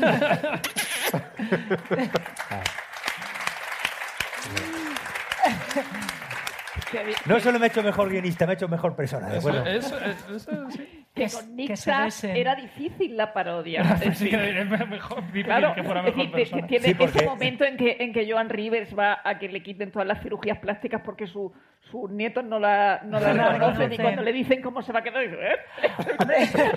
Claro, verdad, sí, sí. O, Ahí o- o hay- Peter Dinklage liándose con la hija Con de Vanessa. Redgrave, la niñera. O sea, que, que, que es difícil la parodia con El Nick y lo habéis Sí, conseguido. Ya había, había comedia. Había mucha claro. comedia, ¿no? y había Es mucha verdad. parodia.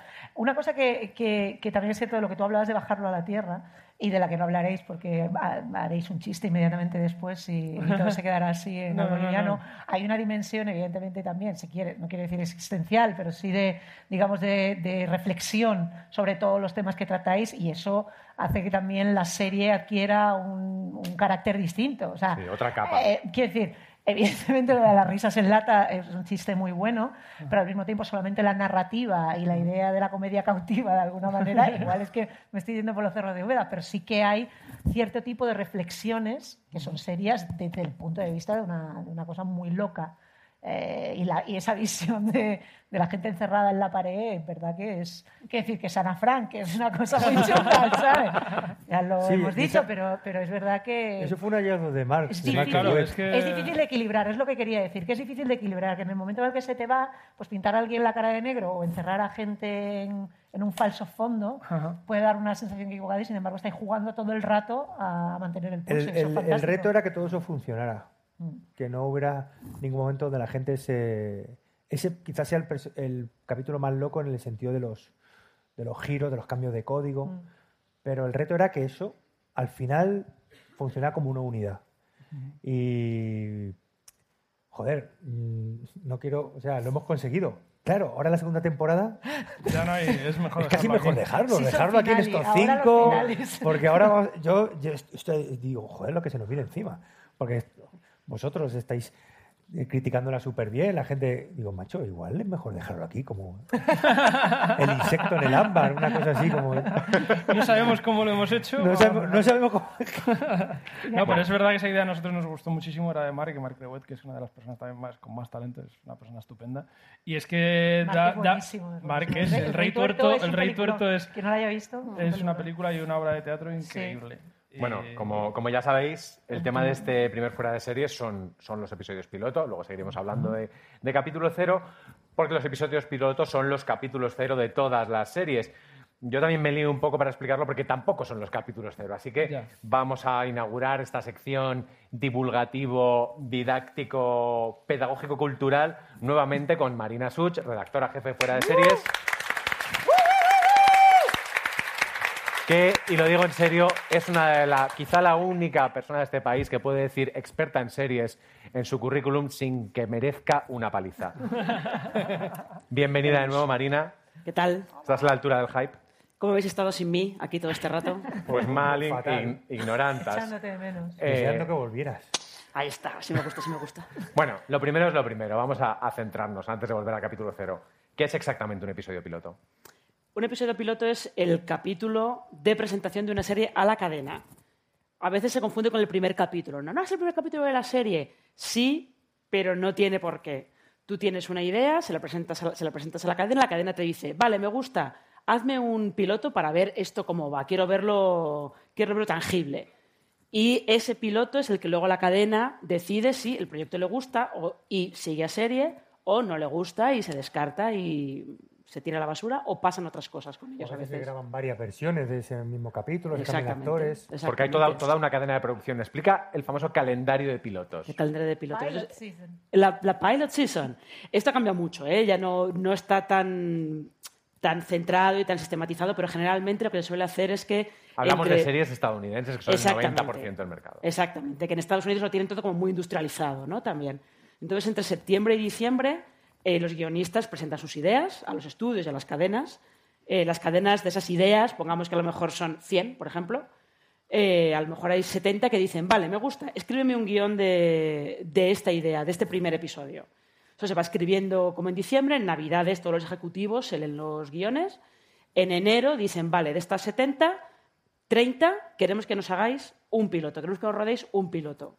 El piloto se rueda en febrero, entre febrero y abril es la, la- como la temporada de pilotos de los actores, es como la locura, hay que fichar a todo el mundo. Que es cuando locura. intentas entrevistar actores y te dicen, uy, es, es que está en Sudáfrica haciendo una cosa de marcianos. Y dices, Exactamente. y no se volvió a saber. Exactamente, y ahí, ahí se quedó la cosa. Y luego esos, de esos, pongamos, 30 pilotos que se han rodado, en abril las cadenas deciden a lo mejor las siete series nuevas que van a presentar en mayo en, en los upfronts, que es luego ya la presentación de, de la programación eh, para la próxima temporada. Como veis, la tasa de mortalidad de un, de un piloto, de una idea, es altísima. ¿Es, es altísima. mortalidad o, o hay algún sitio? ah, ¿Existe el cielo de los pilotos o es el infierno? Si se pueden ver. Es- ¿Existe el cielo de los pilotos? No, porque esos pilotos se van a la basura directamente, pero esto yo creo que es un tema que. Sí, luego, Lo luego, podríamos hablar luego lo sacamos porque, porque es, es hacer un poco de spoilers. Sí. También hay pilotos que no son exactamente pilotos, son episodios cero, que son encargados de series completas, pero que viven también la corta vida del piloto fallido y van al infierno de los pilotos.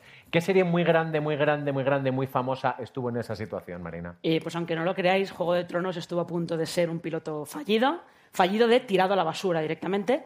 Porque no de estuvo estas- a punto, no, lo tiraron. No, a la lo tiraron a la basura. lo tiraron a la basura. Hicieron un piloto en 2010, que además lo dirigió Tom McCarthy, que es un director reputado indie y tal. Eh, se hace el piloto, se rueda, lo ve HBO y HBO dijo, ¿esto qué es? ¿Esto qué es? Los guionistas dicen, de hecho, que sus colegas les dijeron, tenéis un problema gravísimo con este piloto. Que es una cosa muy bonita que te, Que te digan. manden desde HBO. Sí. De hecho, ¿Se hicieron batiburrillo con los apellidos? eh, no, es que, es que lo, que les, lo que les pasó es que Jamie y Cersei en este piloto no se sabía que eran hermanos. Con lo cual, con todo el conflicto del capítulo ya no vale para nada, evidentemente. Pero como HBO creía en el proyecto, les dijo, bueno, no os preocupéis, chicos, rodad otro. Lo ruedan en 2011. En ese impasse cambian a dos actrices. Que ahora están en su casa fumando un piti cada vez que ve un episodio de Juego de Tronos. Efectivamente. Diciendo, Pues casi mejor no haberla mira, hecho, ¿no? Pues para esto, El lío que es eso. el lío, menuda. Hoy voy a estar estos años fatal. ahí Y te, die- y te encasilla. diez meses rodando. Vaya, vaya, vaya coñazo. Sí, no a eran, ahora. Y algún actor enano también. Mejor que no me hubieran dado también, ¿no? sí, Con la sí. delección que tengo yo. Claro. Sí, no, para que os hagáis una idea, Catherine Stark, que era Jennifer L., que a lo mejor a algunos suena de Orgullo y Prejuicio, la buena de la BBC, eh, la cambiaron después a Michelle Fairley y Daenerys Targaryen era Tamsin Merchant, la cambiaron, eligieron a Emilia Clarke, que casi había salido de la escuela de interpretación. No Sí, y, que, nada. y que su idea de ser actriz debe ser muy rara. En plan, pues vas a la escuela, sales y haces Juego de Tronos. Claro. Claro. Y, y Esto es súper fácil. ¿Vosotros qué cierto- serie, qué serie de HBO estáis haciendo? Le pregunta a sus colegas. También peluquita increíble, la que lleva Sí. Emily. Peluquita es buen, de buen nivel, ¿eh? Esa peluquita blanca. A ver, Sí, bueno. Ya la de- querría yo, la peluquita. De buen nivel, de buen nivel. te la mereces para la segunda temporada de Capítulo ¿eh? Sí, voy a pedir la peluquita con tul de Emily. Y además, la almendra la tenemos que tener muy del mismo tamaño. Bueno, ¿La misma? Después del reshoot ya sabemos todos lo que pasó. A Juego de Tronos le fue, le fue bastante bien. Pero hay pilotos que sí que salen bien desde el principio, que es lo que tú, lo que tú defines como pilotos químicamente perfectos. ¿Esto Sí, qué es? por ser un poco snob, podríamos decir que es el piloto quí- químicamente perfecto, que es un piloto que lo que hace es te presenta los personajes, te presenta la situación en la que están, el conflicto que se va a desarrollar y luego encima te, da- te deja un gancho para que tú vuelvas la semana que viene. Y de esos hay algunos que yo creo que son muy perfectos, tipo CSI, que es una serie que todo el mundo defenestra, tiene un piloto Es muy sorprendente ver el piloto de CSI porque está súper bien. Está muy bien y además es un piloto que tú sigues a un personaje que crees que es el protagonista y en mitad del piloto, Janet Leigh en psicosis. Ya no es el protagonista, es otro completamente diferente. También está el de Mujeres Desesperadas, que es también un piloto muy redondo. Ahí te hacen un crepúsculo de los dioses, no un Janet Leigh en psicosis, es diferente. Sí, y con un, una narrador, bueno, el narrador que está... Tal cual, es tal cual. Y también es un piloto que te lo presenta todo muy bien y te deja con el gancho de volver. Y luego estas urgencias, que urgencias realmente lo que hacen es meterte en esa guardia de 24 horas de ese, de ese hospital. Y luego está Los Serrano pilotazo, pilotazo Los Serrano también. y, y mejor final de la historia. Totalmente, No, vamos. espera, Que espera. al In- final era una echado. Indiscutible. Espera, creo que sé cuál vas a decir, pero voy a preguntar primero Isabel. Isabel, para ti, ¿cuál es el piloto perfecto? Hay varios y Marina ha dicho unos buenos cuantos. Yo si tuviera que elegir uno por una serie que a lo mejor no, tiene, no ha tenido un gran impacto, a no ser que sean mis amigos inmediatos, eh, que entre ellos incluyo a vosotros dos y a Rosa, evidentemente, eh, es Verónica Mars. Me parece un piloto fantástico. Me parece un piloto maravilloso. Me parece que incluye todo lo que ha dicho Marina. De hecho, tiene dos ediciones, la que se emitió y una edición especial un poco más larga, el Director's Cut. Paréntesis promocional, hoy en fuera de series.com hemos metido un texto sobre los 14 años de, De Verónica Mars. Que vuelve, como sabéis, que le han dado ocho episodios y va a haber una nueva Por temporada. Gracias, plataformas de pago. Eh, en general. Eh, pues eso, que, que Verónica Mars tiene lo- todo lo que ha dicho Marina y al mismo tiempo un tono muy definido que es muy difícil conseguir en, eh, en un capítulo de serie y sobre todo en un primer capítulo. Es un noir canónico, que es una cosa, ups, lagarto, muy cinematográfica, no que yo quiera hacer una comparación entre el cine y la televisión, pero sí es cierto que es más propio de ver en, en otros, eh, o en cosas, digamos, que la serie tarda en coger ese tono a lo largo de una primera temporada. Y BP vuelve a tener grandes noticias para todos los conductores. Cuando vayas a repostar tendrás un ahorro de hasta 40 céntimos por litro en Península y Baleares y 35 céntimos por litro en Islas Canarias, incluyendo la bonificación del gobierno. Cada vez que visites una estación BP en la península y Baleares, puedes ahorrar y disfrutar de todas las ventajas que ofrecen en su programa Mi BP. Y si lo haces desde Canarias, podrás disfrutarlas a través del plan Dino BP. Así que ya sabéis, BP nos lo pone fácil para ahorrar al máximo estés donde estés. Hazte con su tarjeta en sus estaciones de servicio y si quieres consultar más información, puedes hacerlo en mibp.es y plandinobp.es.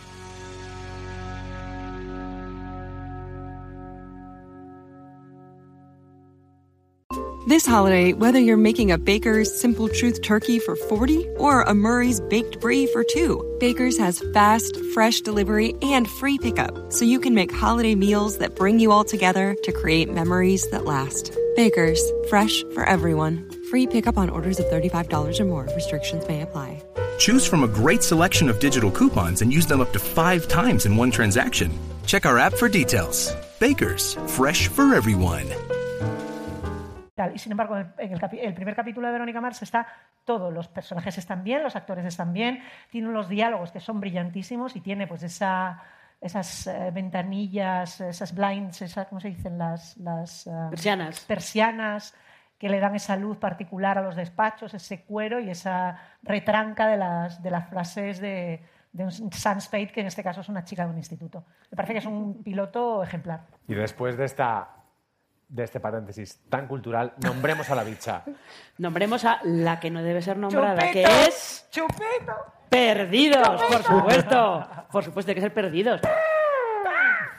Gracias por esos, por esos efectos especiales. No, Perdidos realmente tiene un piloto muy bueno también. Un piloto que entonces fue el más caro de la historia de televisión, creo que costó 10 millones de dólares y aparte fue el que se rodó más rápido. O sea, el más caro y el más barato a la vez.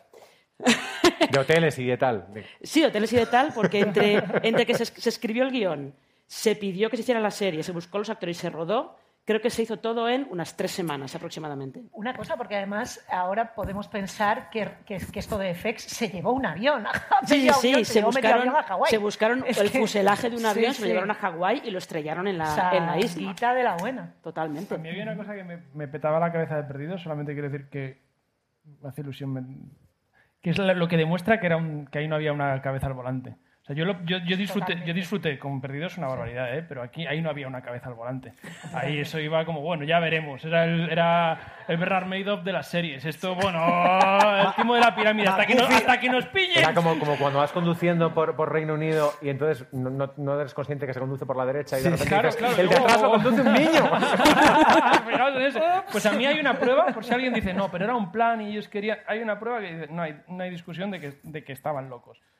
Y es que la- la- todas las cinco temporadas, creo que son cuatro o cinco. ¿cuánto era? Seis. Seis, seis. Pues, eh, ¿Cuánto pasaba? ¿Pasaba un mes, dos meses, tres meses? en Sí, todo? algo así, en teoría, sí. Y fichas a un niño de 10 años. Sí, sí, eso fue lo primero. Fichas a un niño de 10 años que él, la primera temporada era así y en la tercera temporada era un jugador de básquet de los Global Y por eso en la segunda temporada le dijeron adiós, Walt. Adiós.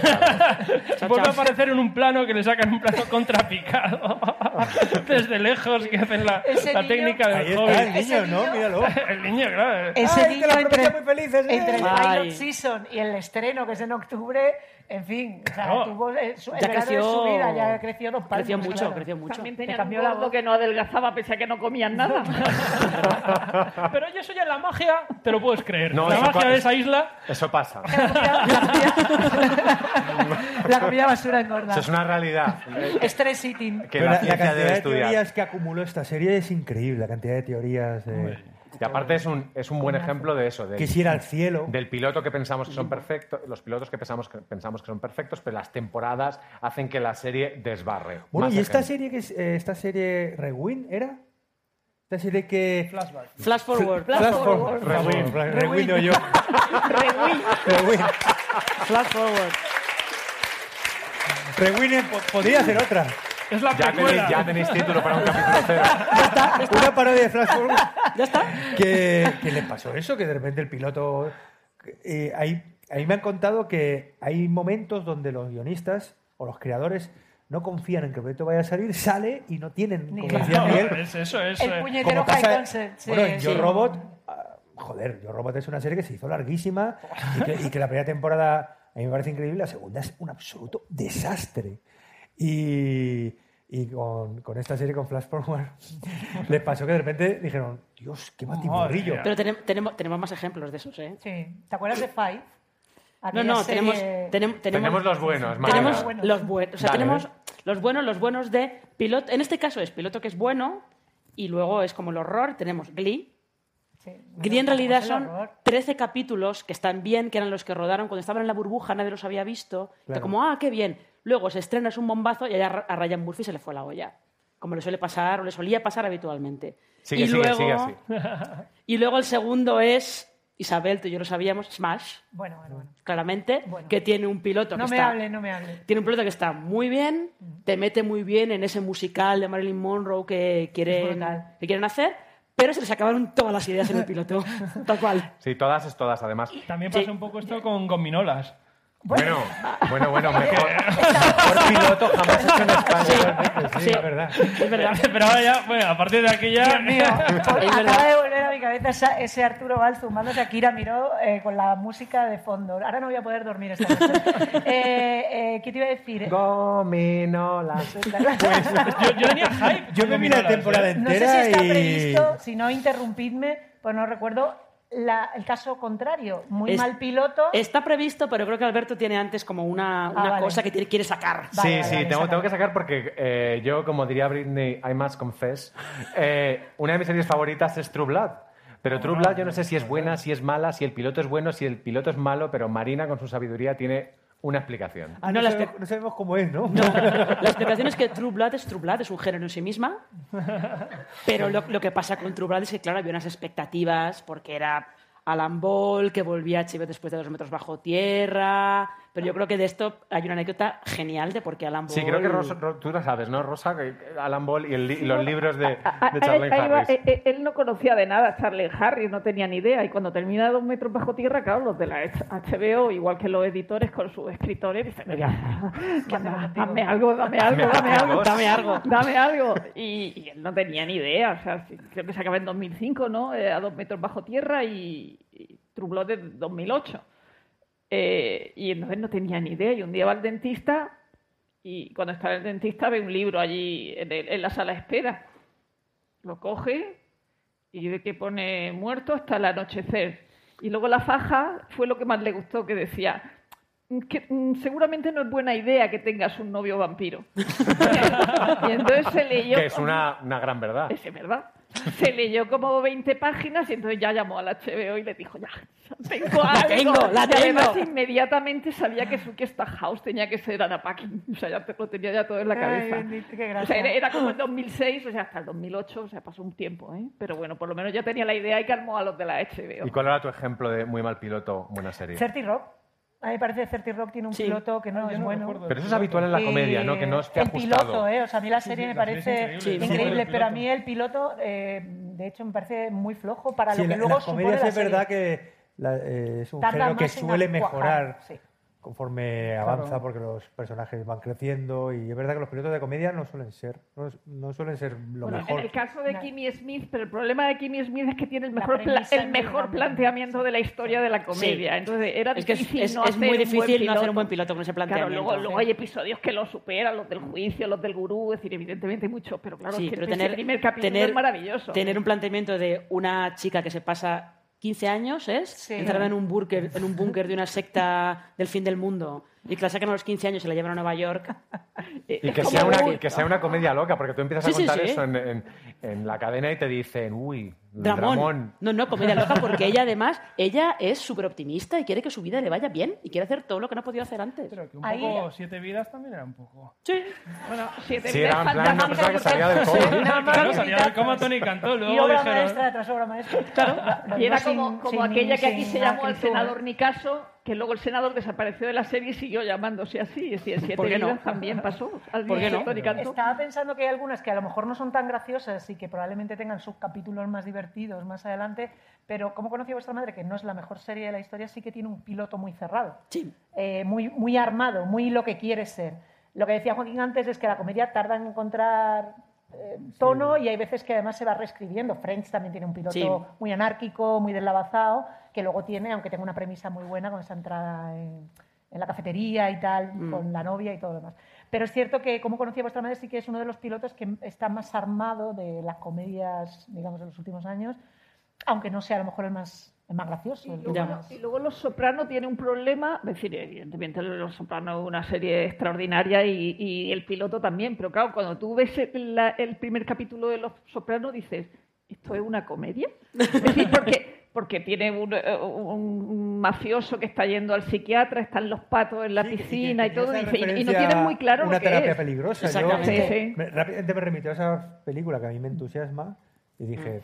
David puede Chase también pensó eso, lo ha contado en varias ocasiones, que dice, "Mm, me voy a acordar de la madre que parió a todo el mundo cuando salió una terapia Sí. peligrosa justo Sí, antes de totalmente. Soprano. Sí. Habéis hablado antes de, de 30 Rock. Una de las cosas curiosas de 30 Rock es que Campanella dirigió muchos episodios de, de 30 Rock. Sí, sí, porque hay un clásico que es, por un lado, los grandes directores que se ganan la pasta haciendo episodios de series y luego los grandísimos directores que lo que hacen es poner su marca Sí. en un piloto para flashear tanto a los compradores como a la cadena como a los espectadores porque eso va a aparecer en la, en la Sí, sí. promoción. El ejemplo más claro lo tiene Marina. Boardwalk Empire.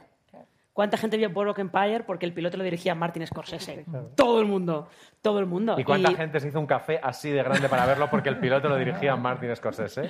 Qué, qué malo eres, qué malo. Pero no, es verdad. O sea, Boardwalk Empire era una serie de mafiosos en la ley seca en los años 20. Y Scorsese que hizo una película suya de mafiosos, pero porque encima dura, además duraba una hora y diez o algo por el estilo. Es, yo creo que debe ser el caso más claro. Y luego hizo el de Vinyl, Que, que duraba más. que duraba más, es verdad, y se hacía más largo incluso. Eh, pero sí, Scorsese es el caso más claro de. Igual de no, este. porque luego está el director que hace tele, el señor director. Hablemos de David Lynch. Bueno, David Lynch, Dios mío. ¿Cuánto tiempo tienes para que hablemos de David Lynch? ¿Cuánto tiempo quieres? No sé, porque podemos, podemos hablar de Twin Peaks. Twin Peaks, venga.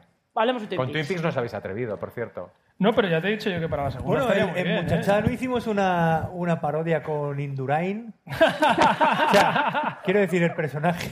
que ya parece un poco Kyle- el Kyle McCallaghan en español, ¿no? Sería Indurain se veía, y se Luego veía, puedes tener a Prudencia Indurain para... se veía inmerso en una, en una aventura Muy eh, lynchiana. muy lynchiana, sí.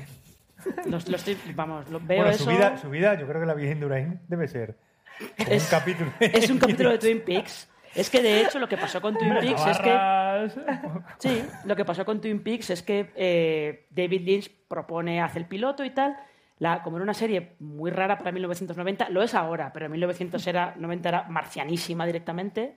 Entonces, a Emitida ver, en, en la 1, ¿no? Emitida en televisión española. es- en, No, en Telecinco. En Telecinco. Con muchísima promoción. Sí, emitió Telecinco. Y lo que hizo a veces, bueno, si nos estrellamos con esto, vamos a hacer un montaje y lo vamos a estrenar en DVD en Europa como si fuera una película. No hizo falta, porque no hizo falta. Pero luego está el otro caso de David Lynch que años más tarde les dice a ABC, tengo otra idea sobre Hollywood y una actriz que lleva una doble vida y se va a llamar Mulholland Drive. Trece capítulos. Exactamente. Y dice a ABC, vale, haznos el piloto. Y mientras hacen el piloto, la cadena ya empieza a pensar, David, ¿esto qué es? No, entendemos nada de No qué se, está olía, no se pasando. olía la tostada. Oye, que no se entiende. Ya, pensar que igual como que había opción, ¿no? De que aquello tuviera... No. Y dijeron, David, esto no va a ninguna parte, descartado a la basura. Pero en estas llegaron unos franceses, Estudio Canal, que vieron el proyecto y dijeron, no pasa nada, nosotros nos lo quedamos, vamos a rerodar, vamos a rerodar unas escenitas, Viniéndose arriba. exactamente, y con todo su cuajo, Mulholland Drive se estrena en el Festival de Cannes en 2011 y está considerada de las obras maestras de David Lynch, con lo cual, pues ya Y- sabes que nunca se sabe. Y oye, eh, Air, a propósito de parodias. On On the the Air. Air, la, la- la Ah. serie que escribieron, yo creo que fue justo después, bueno, unos cuantos años después de, De Twin Peaks, de Twin sí. Peaks, que es una parodia de los programas de televisión. Y que Solo duró- que nadie se estaba riendo. Y que duró cinco episodios. Sí, sí. Exactamente. Sí, sí. Sí. El- hay otro caso también interesante en el mundo de los directores de, televisión y, y sobre todo de directores de pilotos que además es, está en el otro extremo de David Lynch. Se trata de Peter Berg. Mucha gente no sabe quién es. ¿Quién es Peter Berg? Es que Peter Berg yo creo que sería lo que en el Hollywood clásico llamarían un artesano. Este director que el estudio lo contrata y dirige todo. Da igual lo que sea, lo dirige todo. Porque Peter Berg empezó como actor, tampoco tenía mucho éxito como actor, entonces se pasó a dirigir y ha dirigido de todo. Acción, comedia, drama. Y lo que pasa es que dirigió una película que se llama Friday Night Lights, que era una película sobre un equipo de fútbol americano en el Instituto de Texas y tal. Esa película, eh, el éxito es relativo, pero ellos dicen, no, no importa, tenemos aquí una idea muy buena para una serie de televisión. Y Peter Berg dirige el piloto de Friday Night Lights. Y luego ese hombre está dirigiendo mucha tele. De hecho, el piloto de The Leftovers lo dirige él. Lo que pasa es que luego en la segunda temporada eh, necesitaban un director más involucrado y lo que hicieron fue fichar a una veterana de urgencias que era Mimi Leder, directamente, que fue ya la que le dio todo el, el empaque a The Leftovers después. Bueno, pues ahora llega vuestro momento, el momento del público asistente a este primer Fuera de Series Live. Es el momento de que les hagáis preguntas a nuestros queridos invitados sobre su serie o sobre pelucas, a nuestras expertas sobre series o sobre pelucas y a Marina sobre series. O sobre peluca, o sea, ya, ya puestos lo que sea. Así que tendremos unos micrófonos ahora, levantad la mano y son vuestros. Pues seguimos. Peter Berg es el de Very Bad Things, ¿no? Sí, sí, sí. Es un peliculón. ¿El de Very Bad Things? Exactamente. A mí- Peter Berg, Yo la he vuelto a ver, ¿eh? Sí, bueno, yo la vuelto a ver, ¿eh? Ya, envejece momento- mal, ¿eh? me encantó, desde luego. Envejece mal. Muy- y, muy Peter Berg, eso. y Peter Berg dirigió esa, esa TV movie que nos gusta a Alberto y a mí, que es Virtuality. Ah. Sí, sí, sí, sí, Virtuality es un, es un caso muy... Mientras pensáis las preguntas, nosotros seguimos hablando, ¿eh? Pero pensáis, nosotros pensad, seguimos. pensad. Es, es de una complejidad brutal. es decir, Es que es una serie muy rara, tenemos que, tenemos que hablar de ella porque a Marina y a mí nos flipa, pero creo que somos las dos únicas personas que la vieron, con lo cual el coste Sí. por espectador ha salido muy alta. Sí, sí, Cuéntale porque qué iba. es que Virtuality es el primer proyecto que hizo Ronald D. Moore después de Battlestar Galactica, lo hizo para Fox, y lo que querían contar era una misión fuera del sistema solar, pero como es muy cara, hay que costearla de otra manera. Entonces te contaban, la, la serie estaba en tres niveles distintos. Un nivel que era el normal de la serie, el normal, una serie, es una misión espacial y tal. El segundo nivel era un reality show, que era con el que la empresa de esa misión quería pagarla. Era Gran Hermano, básicamente, porque había su confesionario, había de todo. Y el tercer nivel era unos mundos virtuales que tenían los tripulantes para no volverse locos, para los ratos de ocio. Y lo que pasa en el- es que hay algo pasa en el mundo virtual que era el gancho para que tú te siguieras viendo toda la semana y tú si la ves, esto es Sci-Fi la emitió este verano en España, si tú la ves es un piloto. Sí, además, siendo un piloto de televisión fallido, tiene quizá la escena de, de Space Ballet, como decían en 2001, o sea, de naves espaciales, que se llama Go Sequence, una secuencia de lanzamiento de la nave, que es alucinante, Es porque es televisión y además televisión, televisión muerta. Sí, no, no, este- esto Fox lo emitió en verano, en el verano de 2008, en plan de, bueno, ya que lo hemos hecho, a ver si tenemos... Hicieron promo y todo, ¿eh? que los guionistas se, se hicieron promo, entrevistas y tal. Nada. Pero esto no es lo habitual, ¿no? Los No. pilotos que mueren, como hemos dicho antes, no van al cielo, los pilotos van al De hecho, infierno. si no, es que si no, si no preguntáis, hablamos de Wonder Woman.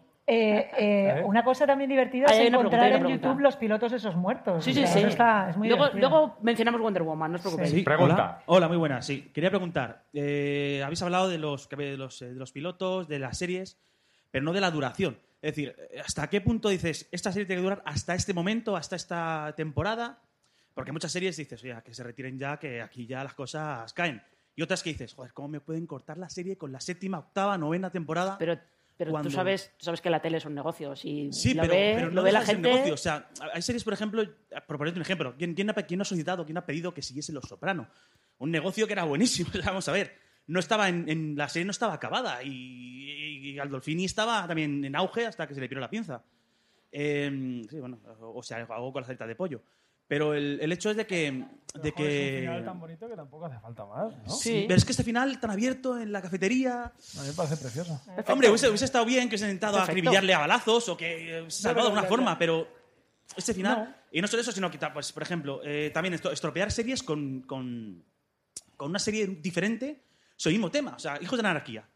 Eh, creo que la serie ya está. Ah, ya hemos hablado, ya, ya hemos dicho muchas cosas de moteros. ¿Para qué seguir? ¿Para qué sacar una serie ahora de los mayas? Que no tiene nada que ver y, y encima es una serie que no tiene fundamento ninguno. O sea, todavía no tiene chicha. Pero O estás sea, porque, tres capítulos Porque el creador se había pegado una hostia haciendo otra cosa diferente, ¿no? Exactamente. Entonces, hice una de motos, ¿Y por me qué- fue bien. Hice una de un tío que cortaba cabezas, me fue mal, pues motos. ¿Y por, qué, y- por qué, y por qué mexicanos y no los negros? Ya que estáis hablando de los carteles negros. eso tú esa duda tuvo él. pues los mexicanos son negros. Era, O era los la- chinos, eh, que sean las triadas. Pero sí, era sí. la serie que veía la selección española en el Mundial del 2010, Sí. Hijo de la anarquía. Sí, sí. Ah, me gracias mucha- a esa serie. Pues me hace mucha gracia. Además, el primer capítulo de los Mayans, porque lo- los jodidos lo que hacen para engancharte es que dicen, bueno, ¿qué hacemos en el primer capítulo? Dice, bueno, tienen que ir- va- vamos a la prisión, a sacar un, fla- un flashback de la, de la prisión y metemos a una de las actrices del primer, de la primera temporada del, de Hijo de Anarquía, sale la que hace de madre de Jack Steller. Y luego hace no solo eso, sino que sin ningún motivo van a un, van a un cementerio a pegarse tiros y dicen, bueno, como somos muchos, pero vamos a llamar a más. Vamos a llamar a los hijos de la anarquía. Y van también, dices tú. Se han metido aquí esto para enganchar, para, Claro, para claro, sin sentido. Claro. O sea, Claro. que, que es- Quieren engancharte los cabrones. Pero- ¿eh? Hay que ver, ¿eh? Qué asco, qué asco. bueno, macho. Por ahí no, ¿eh? Que no, que no, ¿Eh? que no. Creadores de serie, Pero- engancharme no. Qué mala persona. Truco para engancharme. Eh, no. Bueno, amigos, pues... No, pero es muy difícil lo que tú planteas de eh, una, o sea, saber terminar una serie y que eso sea al final como una obra. el- o sea, por ejemplo, para mí Mad Men es una serie que, que es redonda, ¿no? Tiene un final. De hecho, yo el- vi el penúltimo capítulo creyendo que ya era el final. Dije, Ya. Dios, termina en un cruce de caminos increíble. Me dijo un amigo, ese no es el último, tío. O sea, yo Te queda tuve- uno, te queda yo tuve uno. dos finales, tuve, fui afortunado en ese sentido. Pero, Pero, es muy es que lo, difícil. lo que has dicho es que una cosa u otra. es de, eh, termina Los Sopranos genial y dices, podía seguir más Dice, hasta que la jodan. o sea, o paras cuando está bien o vas a acabar estropeándola. Entonces, pues, eh, Los Sopranos se acabó bien. Si no, pues acabas Bueno, con. hemos empezado hoy hablando de pilotos, hemos terminado hablando de finales, nos viene que ni pintado, pues aquí, aquí ha llegado este primer Fuera de Series Live. Muchas gracias por venir a vernos, muchas gracias por escucharnos y por leernos en fuera de series.com. Muchas gracias a vosotros, Miguel, Joaquín, por estar con nosotros, Marina, Rosa, Isabel. Y bueno, nos vemos en la próxima. En noviembre, la última semana, estaremos otra vez aquí con más series. No hablaremos de principios, igual hablamos de finales. Gracias a todos. Muchas gracias. Antes de irnos, sí que quería dar las gracias a todas las personas de fuera de series que están y las que no han podido venir. No han podido venir Lorena Gil, para que veáis cuántos somos. No ha podido venir Don Carlos, Jorge, Jo- eh, no, Jorge Navas, Juan Galonce, Lorenzo Mejino, Miguel Ángel Oeste. Y sí que están María Santonja, Valen- subid por favor, Valentina Morillo, Randy Mix, un aplauso para todos. Maricho Arazábal, Álvaro Nieva, Conchi Cascajosa, Richie Fontana y los que aquí estamos. Marina Such, CJ Navas, Francis Arrabal y yo, Alberto Rey. Muchas gracias.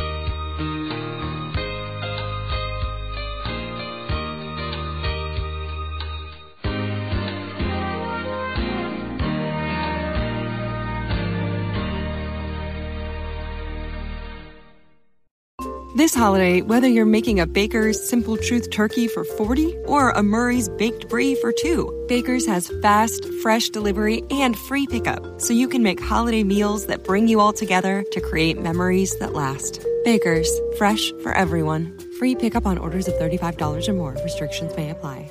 Choose from a great selection of digital coupons and use them up to five times in one transaction. Check our app for details. Bakers, fresh for everyone.